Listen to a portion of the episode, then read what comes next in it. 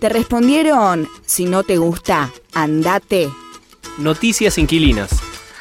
El resumen quincenal de Inquilinos Agrupados.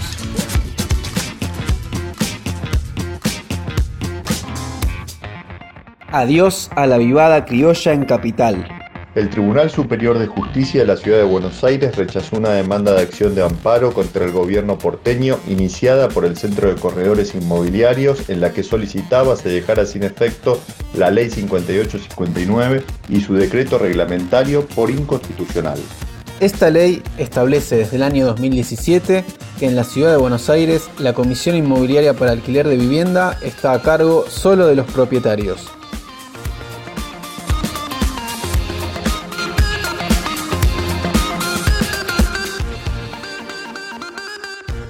Primer aniversario del triunfo.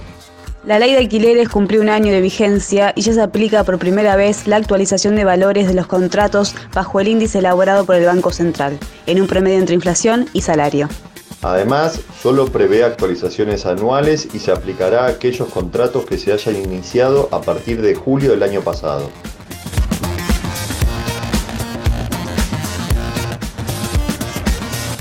Escandinavia inquilina y poderosa.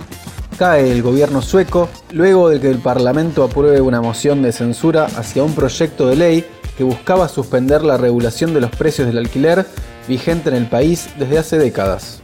La reforma impulsada por el gobierno intentaba liberar el precio de los alquileres para las viviendas nuevas, de manera que los dueños puedan fijar el precio que les plazca, hecho que no será posible y seguirá siendo negociado con la Asociación Sueca de Inquilinos.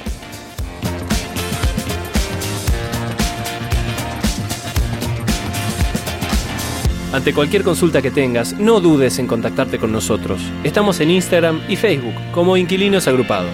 Te esperamos. Porque ahora tenemos voz y vamos a contar nuestra historia.